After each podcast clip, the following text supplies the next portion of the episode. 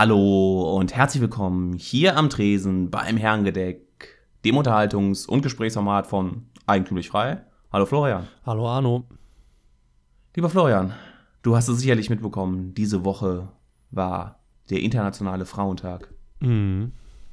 Und ich möchte mit einer kleinen Geschichte in diese Sendung starten, die sich begeben hat zu einer Zeit kurz nach diesem Tag. Köln ist ja dafür bekannt, dass es eine schöne grüne Stadt ist. Grün nicht im Sinne vom politischen, sondern im Sinne vom Stadtbild. Es gibt hier viele Parks. Adenauer hat, als er noch hier Oberbürgermeister war, die Stadtbegrünung sehr, sehr schön vorangetrieben. Hm. Deshalb gibt es hier einen grünen Stadtgürtel, mehrere, sehr, sehr viele Parks. Relativ grün für eine Großstadt, sagen wir es mal so. Und auch ähm, sehr weitläufig. Du kannst quasi Köln einmal im Grünen umrunden und bist aber trotzdem nicht zu weit von der Innenstadt entfernt.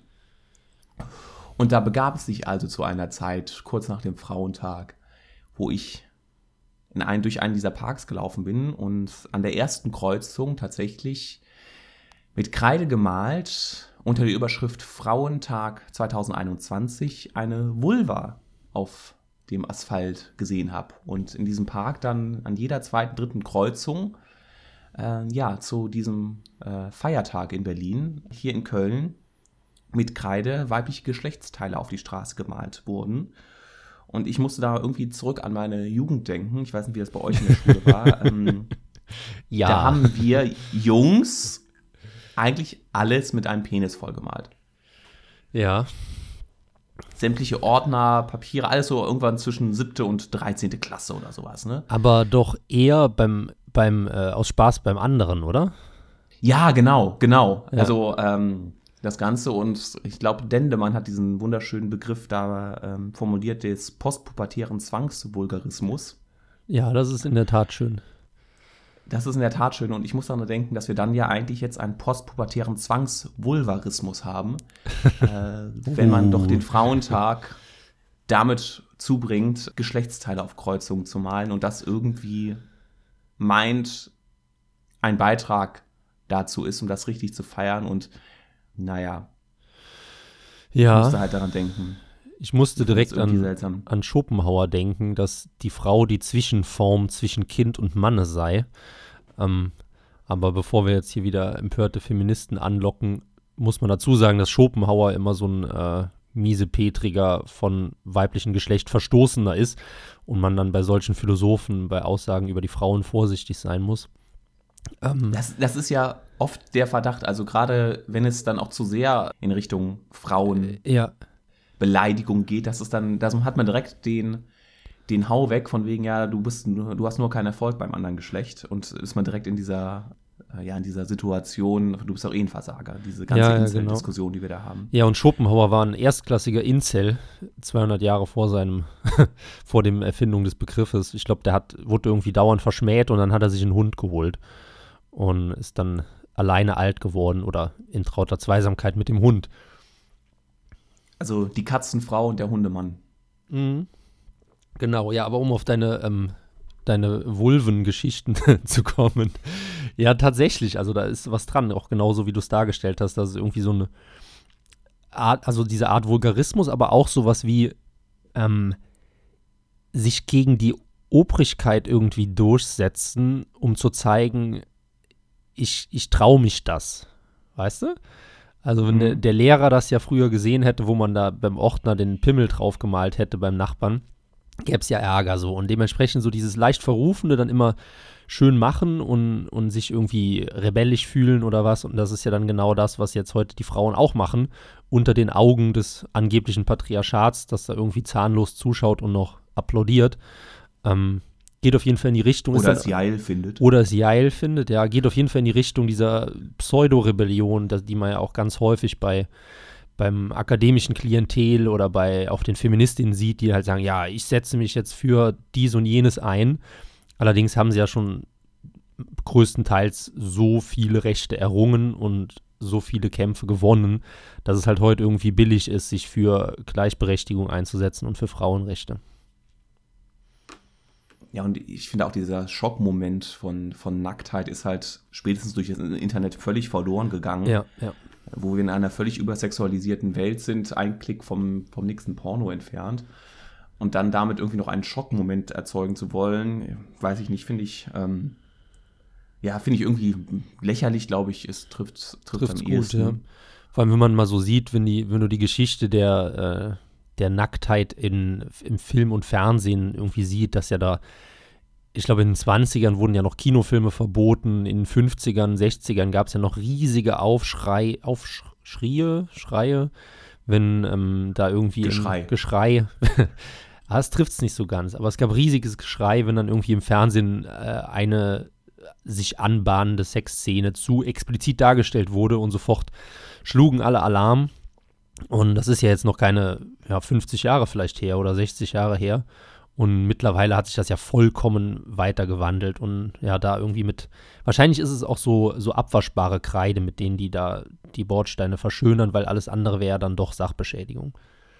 Ja, bestimmt. Also das ist vollkommen äh, dann doch im bürgerlichen Sinne angekommen, was ja auch schön ist, dass es dann mit dem nächsten Regen weggewaschen wird. Äh, ja, deshalb war, war das französische Kino, glaube ich, so beliebt, weil da doch ein bisschen mehr Sexualität dann auch in den 50er, 60er Jahren schon äh, zu sehen war. Lolita kommt mir da in den Sinn. Ja. Ein paar andere Filme, die ja immer da schon ein bisschen barbusig und mit Achselhaaren dann auf Arte jetzt immer noch laufen. ja, immer, der Arte hat sich nicht verändert, das stimmt. dass es da ist. Ansonsten äh, begrüßen wir jetzt auch die ähm, Macher vom Tatort hier beim Herrengedeck. Du hast sicherlich mitbekommen, Incels war ein Thema beim letzten Tatort. Nee, noch nicht. Äh, wo wir ja schon ja, vor, irgendwo vor Wochen in den Überschriften gelesen. Ja, nee, ich glaube jetzt im letzten, also zum, dann auch zum Weltfrauentag. Das, nee, nee, dass wir das, das Thema hatten, war. Ich. Genau, genau, also ja. deshalb meine ich ja. Die haben dann wahrscheinlich bei uns die Folge gehört. Ja. Ähm, genau wie der Vorsitzende vom Katastrophenschutzamt. Ganz viele Herrengedeckhörer haben wir hier. Ja. Äh, was meinst du, war das ein Zufall? Es gibt keine Zufälle. Wie sagt man Kismet, ne? Irgendwie so ähnlich. Kismet? Ist ja, das eine Abkürzung? Äh, ja, nee, das ist hebräisch für Schicksal, glaube ich wenn ich mich nicht ah. täusche. Aber jetzt muss ich habe gehofft, du fragst nicht nach, weil, weil ich mir nur so 80 Prozent sicher bin. Ähm, okay, dann. Aber das reicht ja auch. Entscheidung unter, unter Unsicherheit mit 80 Prozent ist eigentlich eine ganz gute. Ah, okay, es ist arabisch und nicht äh, hebräisch und heißt dem Menschen von Gott zugeteiltes Los, dem er nicht entgehen kann. Da soll mal einer sagen, dass die Araber nicht poetisch seien. Auf jeden Fall. Und das Ganze so kurz ausgedrückt, ne? Da braucht der Deutsche ja. drei Schachtelsätze. Das und stimmt. das Deutsche und da im Arabischen Kismet. Ja, da sind wir auch schon direkt mitten beim Thema. Ich habe dich nämlich in die Falle gelockt. Uh. Florian, du hast es bestimmt nicht gemerkt. Ähm, ich wollte mit dir tatsächlich über das Thema Zufall sprechen. Mhm. Oder Zufälle, ob es sowas gibt. Und du hast es quasi jetzt schon damit vorweggenommen. Es gibt keine Zufälle. Also du bist jemand, der sagt, ist es vorherbestimmt? Oder ist das, war das nur so ein lockerer nee, Spruch? Nee, das war nur so ein lockerer Spruch. Also ich bin eher bei der Zufallsfraktion zu verurteilen, äh, zu, zu verurteilen, zu verorten, wobei ich manchmal mir dann schon ein bisschen mehr Gedanken darüber mache, dass es sich doch irgendwie aus gewissen Gründen so ergeben hat. Genau darüber wollte ich mit dir sprechen, darüber nicht über den Zufall an und für sich, weil das ist ja nur zufällig, sondern darüber, wie der Mensch damit umgeht, dass ich in letzter Zeit beobachtet habe, dass es für Menschen sehr, sehr schwierig ist, etwas als Zufall zu akzeptieren. Und das, vielleicht hole ich ein bisschen weiter aus. Eine der, der prägendsten Eigenschaften oder Bestrebungen des Menschen, glaube ich, ist dieses Ursache-Wirkungsprinzip-Denken. Ja, also wenn ja. irgendwo eine, eine Wirkung passiert, sucht der Mensch nach der Ursache. Das war ganz primitiv ähm, früher, was ganz primitiv in Anführungsstrichen, äh, früher bei den Göttern, ne, es donnert, weil Thor mit dem Hammer geschlagen Zeus, hat. Ähm, ja. Tetzalcoatl sauer auf uns war, weil wir nicht genug an ihn geglaubt haben, weil wir die Schlacht verloren haben, weil Eva untreu gewesen ist. Mhm. Also, ne, da hat man dann versucht, irgendwas, weil man es nicht besser wusste, das zu machen. Jetzt haben, jetzt haben wir die Wissenschaft, die äh, eine höhere Trefferquote hat als der Glaube an Götter. Und es geht ja sogar dahin, bis dahin zu sagen, dass es dann den Determinismus gibt, dass alles irgendwie vorherbestimmt ist. Und da gibt es ja Untersuchungen, die ähm, Gehirnspintomographien, die dann zeigen, bevor es in der Region im Gehirn ist, wo die aktiven Entscheidungen verordnet sind, gibt es schon Millisekunden vorher Signale aus einer anderen Gehirnrichtung, die zeigen, dass da schon Aktivitäten passiert sind. Also bevor etwas im Bewusstsein passiert, ist es schon mhm. etwas unterbewusst oder mechanisch passiert. Bisher dann Leute, die sagen, alles ist irgendwie vorherbestimmt, es gibt überhaupt keinen freien Willen. Ja. Und das ist für mich alles in der Deutung gleich, dass wir Menschen nicht den Zufall akzeptieren können. Ja, die Frage ist aber ja, wo ist das richtige Maß an Zufall? Weil so mhm. alles auf Zufall schieben ist ja auch ein bisschen blöd. Ähm, ich finde es immer ganz schön, wenn man, gehe jetzt einfach mal wieder in die Medizin rein, die Chance an Krebs zu erkranken liegt bei 1 zu 10.000. So, jetzt denkt man als unbedarfter Beobachter, da wird die große Lotterie gespielt und den einen trifft's aber das stimmt ja gar nicht, weil ja so Sachen wie Lebensstil, Genetik, Vorerkrankungen etc. mit reinspielen. Und deswegen kann man natürlich nicht den Krebs ausschließen, wenn man irgendwie äh, jeden Tag Sport macht. Aber man kann doch das Risiko weiter verringern, dass es eher andere Leute trifft. Und von daher würde ich mich echt bei so einer Mittelposition verorten. Also schon, dass es viel Zufall gibt und dass wir den Zufall auch nie ausschalten können. Aber ich glaube, dass es doch irgendwie auch mehr gibt als das reine Abwarten, dass man dann getroffen wird, sei es von medizinischen Risiken oder eben von, äh, von Götterblitzen. Ja, ich würde gar nicht sagen, dass ich, dass sich meine Überlegungen dahin bewegen, dass es keinen Zufall gibt, sondern ich würde sagen, natürlich gibt es den. Bei komplett, äh, komplexen Systemen ist irgendwann, ähm, ist irgendwann der Zufall die beste Erklärung, die wir haben. Aber das ist der Umgang mit dem Zufall, dass wir den Umgang dass der Mensch damit, dass der Mensch nicht dafür gemacht ist für ein zufälliges Ereignis. Ein anderes Beispiel ist vielleicht, wenn du dir irgendwie die ganzen, ja, Tricks anguckst oder die ganzen Aberglaube, der rum ums Glücksspiel passiert. Ne? Mhm, ich ja. muss äh, beim Lotto spielen, muss ich mit dem Stift das machen. Beim Würfelspielen, äh, beim Würfel, ja, Würfelspielen sage ich immer eine Phrase oder ich darf den, äh, die Karten nur mit der linken Hand aufnehmen und dergleichen. Das da selbst versucht wird, was, was völlig irrational ist und wo wir wissen, dass das keinen Einfluss hat, aber dass wir trotzdem glauben, dass wir damit ein Stück weit den Zufall ähm, besiegen können. Ja, ich habe tatsächlich letztens ein Rubbellos in die Finger bekommen, was ich seit bestimmt 15 Jahren nicht mehr hatte. Also wo diese silbernen Flächen dann freigeschaufelt werden müssen. Und, Hast du nicht mal gesagt, dass du so jemand bist, der prinzipiell eigentlich schon halbe Glücksspieler äh, Ja, ich, ja, zumindest eine gewisse Affinität, ja. Äh, deswegen mache ich das auch eigentlich nicht mehr. Ähm, aber das Rubbellos, das hat mich dann doch gelockt. Ähm, ich habe es geschenkt gekriegt, also ich hätte kein Geld für ausgegeben. Mhm. Und dann habe ich mich tatsächlich auch dabei ertappt, wie ich mit einem, also da sind immer so drei Felder nebeneinander und darunter dann nochmal drei Felder. Also so dreimal äh, zehn oder so waren das. Und dann habe ich tatsächlich mit System die Felder freigerubbelt. da ich gedacht, du bist doch so behindert im Kopf, anstatt die Dinge einfach normal aufzumachen. So, nee, dann so ein Muster rein und dann wieder links-rechts gewechselt. Also schon irgendwie merkwürdig, ja. Ja, und das würde ich halt sagen, das ist irgendwie haben wir diese, Kon die, diese Konditionierung mitbekommen oder hat sich evolutionär durchgesetzt oder von Gott gegeben, dass wir diese, weil wir in diesen Ursachen-Wirkungsprinzipien denken, dass Zufall etwas ist, womit wir auch ähm, psychologisch nicht, nicht zurechtkommen. Ja. Ja, auf jeden Fall. Was ich spannend finde auch, ähm, du hast eben die mit diesen Tests in den Gehirnregionen, ich glaube, da hatten wir auch mal drüber geredet oder in einer anderen Gruppe, anderen Konstellation. Und zwar ist das ja für die menschliche Entscheidungsfreiheit ein Riesenproblem. Also, ja. wenn wir aktuell als freiheitsliebende Menschen davon ausgehen, dass die, die Prämisse oder die Basis ist ja immer, dass man auch freiheitliche Entscheidungen treffen kann und selbst entscheiden kann, möchte man das ja, nein. Ähm, wenn aber dein Gehirn vor deiner vorgegaukelt freien Entscheidung dir eben schon mit Botenstoffen zumindest das, die eine Entscheidung nahelegt, dann kommen wir ja ganz schnell dahingehend in die Region, dass unser gesamtes Denken und Engagement auch einfach falsch und unsinnig ist, weil schon sehr, sehr viel vorgeformt ist. Es ist halt die Frage, wie viel. Ja, und da kommen wir auch sehr, sehr schnell in die Frage der Verantwortung hinein. Ne? Also ja. strafrechtlich ist dann überhaupt der Mörder dafür verantwortlich, weil er, weil es ja kein, dann keine freie Entscheidung war, dass er den sein Gegenüber umgebracht hat. Ja, ganz genau. Oder seine Mörderin. Willkommen äh, zum Internationalen Frauentag.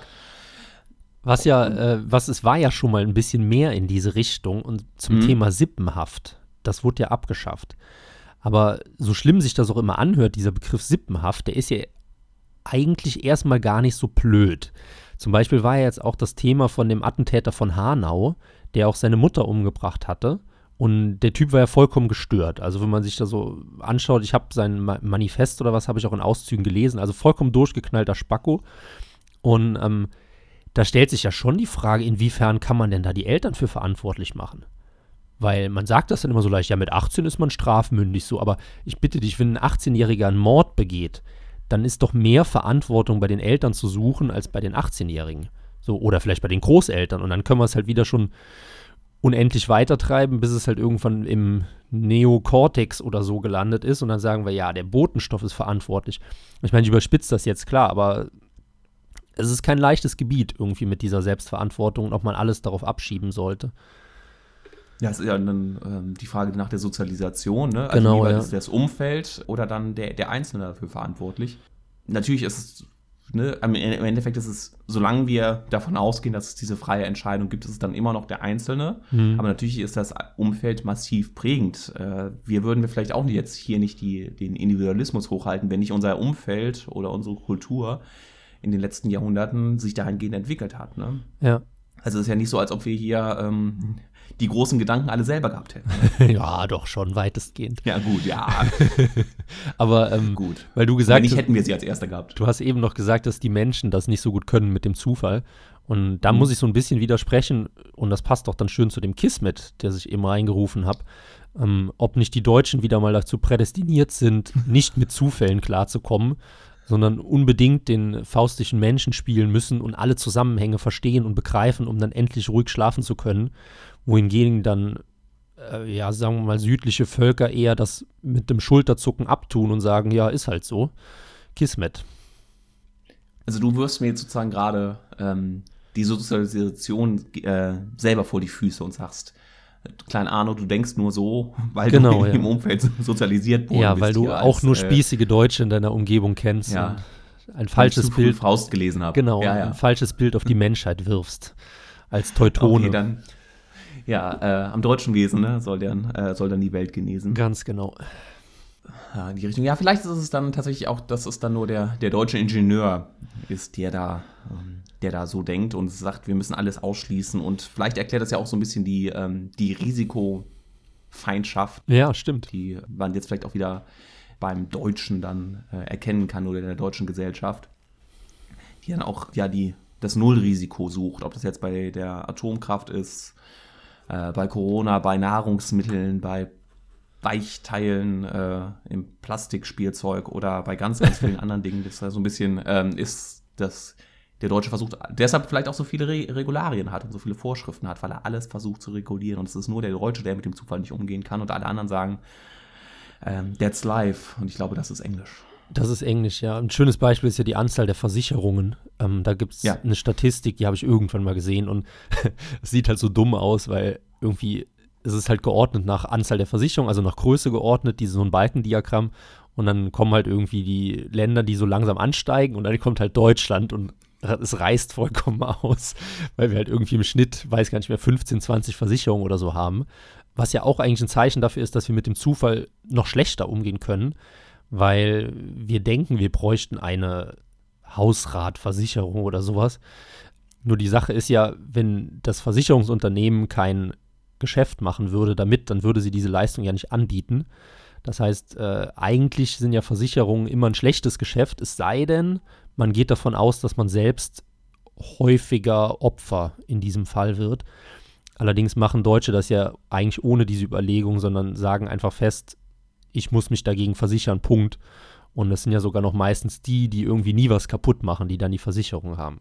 Gibt es ja auch dann ökonomisch ganz interessante Untersuchungen dazu, diese Negativselektion von wegen, ne, wer, wer eine Handyversicherung hat, geht auch prinzipiell damit schlechter um und dann Ja, den, ja. Selbst, den Selbstbehalt, um das wieder, ähm, wieder auszugleichen, das, äh, das zu machen. Aber das ist ja dann schon wieder weniger zufällig, sondern finanzmathematisch oder Versicherungsmathematik. Ja, Ähm, und ich glaube, die haben auch keinen Spaß im Leben.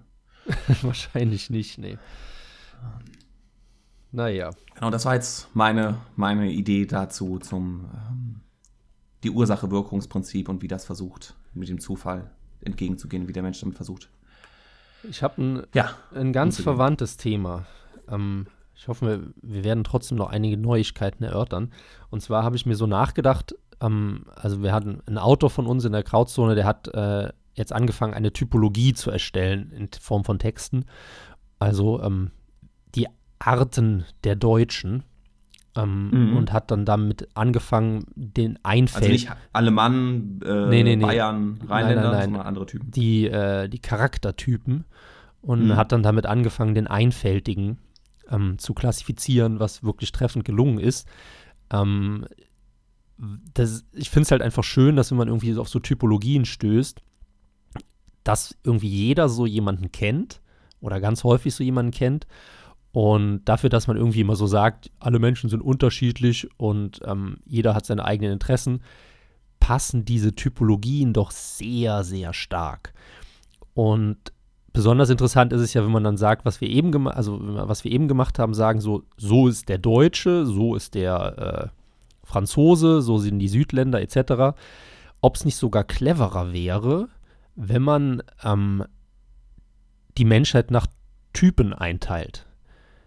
Und ich habe mal so ein paar rausgeschrieben. Es gibt halt zum Beispiel der, der Einfältige, ähm, dann gibt es der Nerd, finde ich auch extrem weit verbreitet.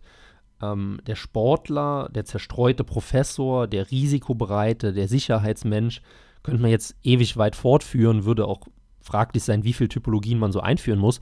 Aber ich finde das ein ziemlich cooles Konzept und da ist jetzt auch der erste Euro für das dumme Cool. Ich finde es ein interessantes Konzept, ähm, zumal das irgendwie auf den ersten Blick für mich zumindest so wirkt, als hätte das schon eine enorme erklärende Kraft. Oder was sagst du dazu? Ja, ich muss direkt an die Milieustudien denken von, und ich wollte gerade daran überlegen, dass es Franzose war. Bourdieu. Bourdieu hat die Milieus erfunden, glaube ich, ja. oder äh, Und das geht, bezeichnet. und das ja. geht ja dann so, sozusagen dann auch in die Richtung, dass es dann wahrscheinlich auch wie immer an den, an den äh, Rändern ausfranst, aber dass man die dann wahrscheinlich verordnen kann, dann müsste man sich halt je nachdem die Skalen äh, überlegen oder die Achsenbeschriftungen. Ja. Ich habe. Ja, aber ähm, wenn man jetzt mal im Groben so denkt, man sagt immer, ne, ja, so einen, ne, irgendwer erzählt eine Geschichte darunter, dann sagst du, ja, so einen Typen kenne ich auch. ja, jeder kennt die. Immer so ein, zwei, die da reinpassen. Ja. Ich habe ähm, hab jetzt gerade aufgemacht, die, äh, also die Sinus-Milieus heißt das. Das Mhm. ist, glaube ich, die Weiterentwicklung von diesem Bourdieu-Ansatz.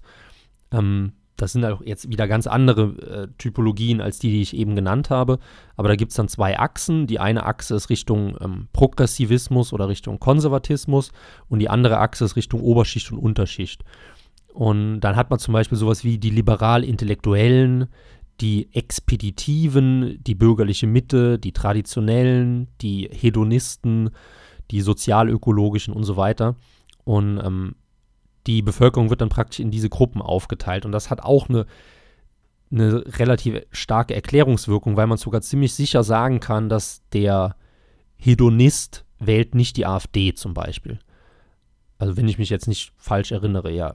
Oder jetzt so hedonistisch, dass er schon wieder die AfD. Mir ist alles scheißegal. Nee. Aber man kann da schon ziemlich gute Aussagen von treffen. Und das Spannende ist ja auch, dass, wenn man jetzt zum Beispiel diese ersten Typologien mit den Nerds oder den Sportlern oder so, also die, die, die geläufigeren Typologien, die Mhm. gibt es ja in anderen Ländern auch. Und ich meine, man sieht das ja über so der Typus zerstreute Professor. Ähm, der ist ja in Frankreich wahrscheinlich genauso existent wie in Deutschland und am Nordpol und in Argentinien. Ja, das, was du ja beschrieben hast, ist ja, dass dann länderübergreifend ist, dann vielleicht eher in die gleiche Kultursphäre hineingeht. Hm. Also ob man jetzt sagt, gilt das jetzt für den, für den Westen als eine Kultur? Gilt das vielleicht auch noch für, für Russland? Wie sieht es denn in Afrika aus? Wie sieht es in Asien aus? In China? Gibt es in China auch die, ähm, diese Typologie oder ist die leicht unterschiedlich?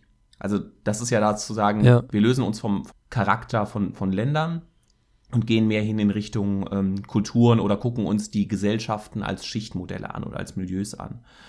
Und das ist ja das Interessante, vielleicht nochmal jetzt auch den Versuch, die Sinus-Milieus, Bourdieu und ähm, die, ähm, die Nerd- und eure Einteilung zu sehen. Mhm. Das ist ja dann alles in Richtung Archetypen geht. So, Also dieses Grundkonstrukt, dass es bestimmte Arten von, von, von Typen gibt, die, die man nicht groß erklären muss Ja.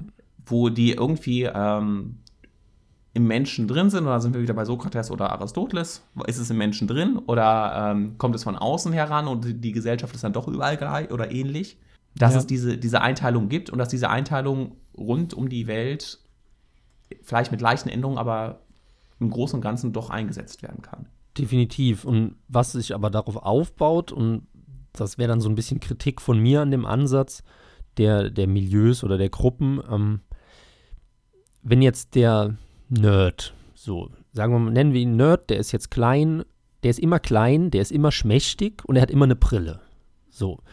Und mhm. der interessiert sich schon mit im Alter von sieben Jahren für irgendwelche ausgefuchsten Computerspiele oder kann vielleicht schon ein bisschen Binärcode machen und äh, hat als in seiner Freizeit studiert er Numismatik. So und jetzt denkt er sich aber irgendwann, ah, voll blöd, irgendwie alle belächeln, belächeln mich als Nerd.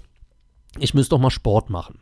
So, und dann meldet er sich in einem Laufverein an oder so oder was auch immer und macht halt Sport. Und dann sehen die Leute das und sagen halt, aha, der Nerd versucht Sport zu machen. Und dann ist der so entmutigt, mhm. dass der wieder sofort die, sein, seinen Drang aus diesen Typologien auszubrechen eigentlich dann wieder beendet und zurück, wie so eine Art Flussgleichgewicht, wieder in die Typologie fällt. Das heißt, er schließt sich wieder ein und lernt noch mehr über Binärcode und Numismatik. Und dann würde man ja sagen, dass diese Archetypen, wie du so jetzt eben angesprochen hast, die entstehen ja dann eigentlich nur durch die Reflexivität der Umwelt. Also, dass man halt immer sagt, okay, ähm, der ist dieser eine Typ und nicht mal, also dieses Schubladendenken, um es halt einfach auf mhm. Deutsch jetzt mal auszusprechen. Und dass dieses Schubladendenken eigentlich sich selbst erhält und sich selbst zementiert. Und dadurch kann man halt zumindest schwer sagen, gibt es jetzt diesen, diese Idealtypen oder sind wir als Umwelt einfach nur die Arschlöcher, sage ich jetzt mal, die die Leute immer so krass klassifizieren und dadurch selbst dazu zwingen, dieser Archetyp zu werden.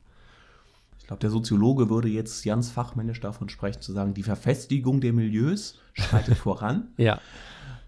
Aber das ist ja eine ganz, ganz fundamentale Frage oder Erkenntnisansatz zu sagen, ist es die Gesellschaft, also die Sozialisation, die das prägt oder das Individuum? Und da ist dann würde ich sagen, es gibt minimale Verschiebungen, die, die, man, die man zwischen zwei Gruppen machen kann, ob man jetzt zwischen Mann und Frau, zwischen, zwischen Nerd und Nicht-Nerd machen kann, äh, wo es extrem große Überlappungen gibt, ne, auf der, auf der, auf der X-Achse.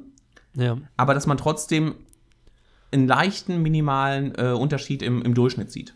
Also der Nerd hat 0,6 bei Programmierfähigkeiten, der Nicht-Nerd hat 0,5.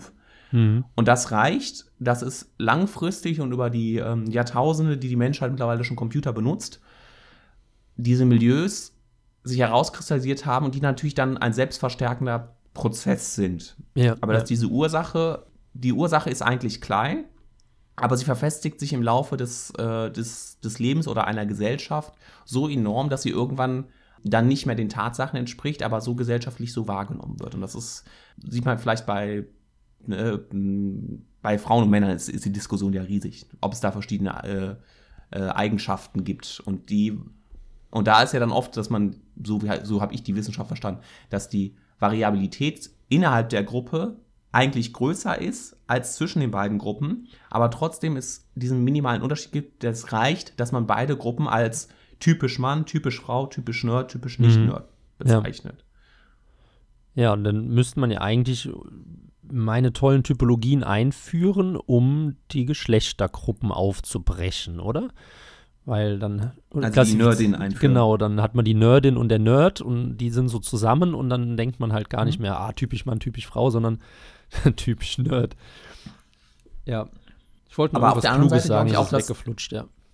Ja, ähm, ist, ist ja diese, dieses Schubladendenken, wie es dann ähm, gesagt wird, wird es ja auch irgendeine Funktion haben, im Sinne von Vereinfachung, Komplexitätsreduktion, mhm. um mit Luhmann da zu sprechen, glaube ich, äh, der das gesagt hat, dass wir diese Schubladen brauchen, weil das sonst alles zu komplex wird. Und natürlich können wir uns dann im Einzelfall mit, mit, mit dem Nerd äh, Max auseinandersetzen und stellen fest, naja, er ist, ist halt dieser Gruppe zugehörig, aber er entspricht ihm überhaupt nicht. Aber es reicht, dass wir in einer großen Gesellschaft mit diesen, mit diesen paar Vorurteilen oder diesen Dutzenden Vorurteilen ziemlich gut äh, und besser zurechtkommen als ohne diese Vorurteile.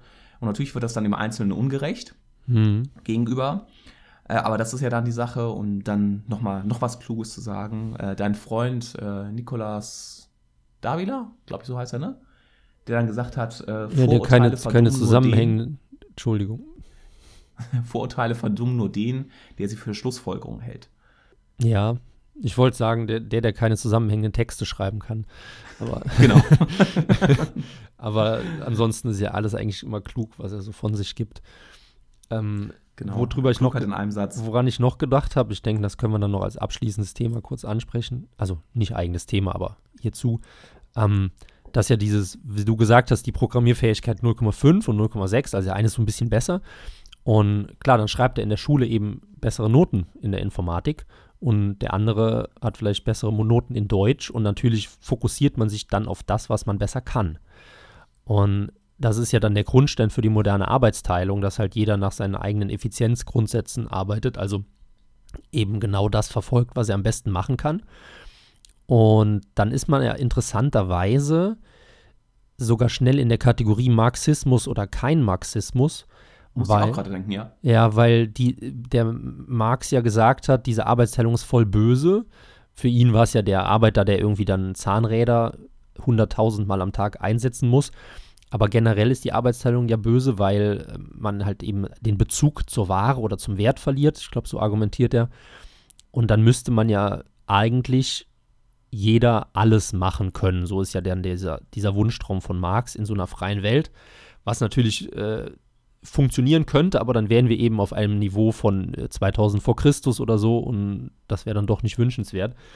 Aber vielleicht ist es dann doch diese Klassifizierung in unseren Köpfen, die ja die größte, den größten Antimarxismus erzeugt, weil es eben gerade dafür sorgt, dass Leute sich arbeitsteilig weiterentwickeln und organisieren. Und ich meine, es hat immer so ein bisschen negativen Klang, weil wir dauernd jetzt vom Nerd gesprochen haben, oh, der Nerd. Aber da gibt es ja noch andere Leute. Da gibt es ja dann, wie gesagt, auch den, den Macher oder den Sportler oder den Sicherheitsorientierten oder sowas. Das sind ja jetzt alles per se keine negativen Gruppen. Jetzt muss ich doch nochmal äh, darauf reagieren. Ja. Du hast ziemlich, ziemlich viele gute Punkte gemacht. Jetzt also eine Reaktionsvideo. Verlängerung des Herrengedecks. Marx, war, war das Marx oder Rousseau, der dann gesprochen hat, morgens äh, Fischer, abends Weber, nachts Schriftsteller oder sowas? ja, ich glaube, weiß nicht mehr, ob es glaub, oder Marx. Rousseau war. ja. Ja, äh, Bebel hat das Ganze dann auch ähm, für die Frau gemacht. Also Marxismus soll dann auch die Frau ähm, die gleiche Variabil Variabilität haben wie der Mann. Wurde jetzt äh, zum Weltfrauentag nochmal kurz dran erinnert. Und das ist ja dann die Sache, was du gesagt hast, 2000 vor Christus. Also die ganzen ähm, Zünfte oder die wir haben, dieses, das war ja eben früher die Sache, da gab es ja auch schon Spezialisierung. Da war es ja auch so, dass man nicht äh, äh, dreimal am Tag seine Tätigkeit geändert hat, sondern da war man halt, weil der Vater Baumfäller war, wurde man halt selber Baumfäller. Ja, Also diese Spezialisierung, glaube ich, wird es, wird es ziemlich früh schon gegeben haben, weil sie sehr, sehr effektiv ist. Es ist natürlich die Sache, und das ist dann, was sich jetzt mit dem im westlichen Kapitalismus verändert hat, im Marxismus ja eben nicht. Da war es ja auf einmal, weil dein Vater Intellektueller war, durftest du nicht studieren.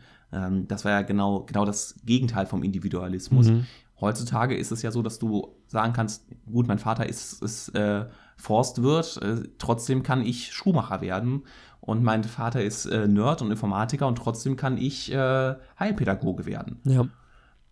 Und das ist ja gerade die, dieser Fortschritt oder wo, wo versucht, wo glaube ich, dass die Gesellschaft damit sehr gut akzeptiert wird, unser, unser Bild, weil es dann die Möglichkeit gibt, das individuell zu entscheiden, sich dann aber darauf zu spezialisieren. Und dann hat man natürlich die Spezialisierungserfolge, dass man dann das macht, was man am besten kann, weil es auch psychologisch, niemand hat ja Spaß daran, äh, hätte hätte ich Spaß daran, die ganze Zeit Chinesisch zu lernen, wofür ich überhaupt kein Talent habe, oder dumm daher zu quatschen, Mhm. wofür ich anscheinend ein bisschen mehr Talent habe. Ja, dann, dann mache ich das, was mir auch äh, vom Belohnungssystem, von meinem Hirn, ähm, jetzt bewusst oder unbewusst, da die größten Endorphine Ja, ja. ausschüttet. Deswegen, es geht ja nur darum, dass du das Recht hast, Chinesisch lernen zu können. Und Genau. das hast du ja schon seit wahrscheinlich schon ziemlich lange in, in der westlichen Welt. Ähm, Ja, deswegen, was ich immer spannend finde, ist, wie, wie dumm eigentlich der Marxismus und der Sozialismus ist, ist, dass genau das mit dieser, ähm, das, dieses anti-arbeitsteilige Denken, also dass jeder alles machen sollte und sich auch als Fischer verwirklichen und so weiter, das haben wir ja gerade durch den Kapitalismus. Das heißt, unsere spezifizierte Arbeitsteilung ist so effizient geworden, dass ich ohne Steuern eigentlich nur noch drei Stunden am Tag arbeiten müsste, um mich durchzubringen. Und die restlichen, was haben wir da noch, 21 Stunden ohne Schlaf, kann ich von mir aus anfangen, japanische Töpferkunst zu lernen, weil mein Lohn und Brot eben trotzdem vorher erwirtschaftet wurde. Gut, dass wir Steuern haben. Gut, dass wir Steuern haben, dann, ja, dann sind würden die, würde, würde ja die Töpferkurse würden ja explodieren. Genau, ja. So also muss man zumindest acht bis zehn Stunden arbeiten und dann kann man die Hälfte davon mit heimholen. Genau, noch zum Thema Entfremdung von der Ware. Ich habe noch die letzten fünf DAX-Flaggen hier. Oh, ja. Wer da noch Interesse hat, die letzten von der ersten Auflage von diesen wunderbaren 1,20 Meter mal 80 Zentimeter großen DAX-Flaggen mit dem Roland Bader-Spruch, lass mich in Ruhe, käuflich zu erwerben gegen gut versteuertes Einkommen, 15 Euro plus 2 Euro Versand gerne an herrengedeck.ef-magazin.de. Wie gesagt, die letzten fünf. Wäre schön, wenn die auch noch unter die Mann, Frau divers kommen würden. Ja. In dem Sinne. Sehen wir uns in zwei Wochen wieder. Ciao, ciao.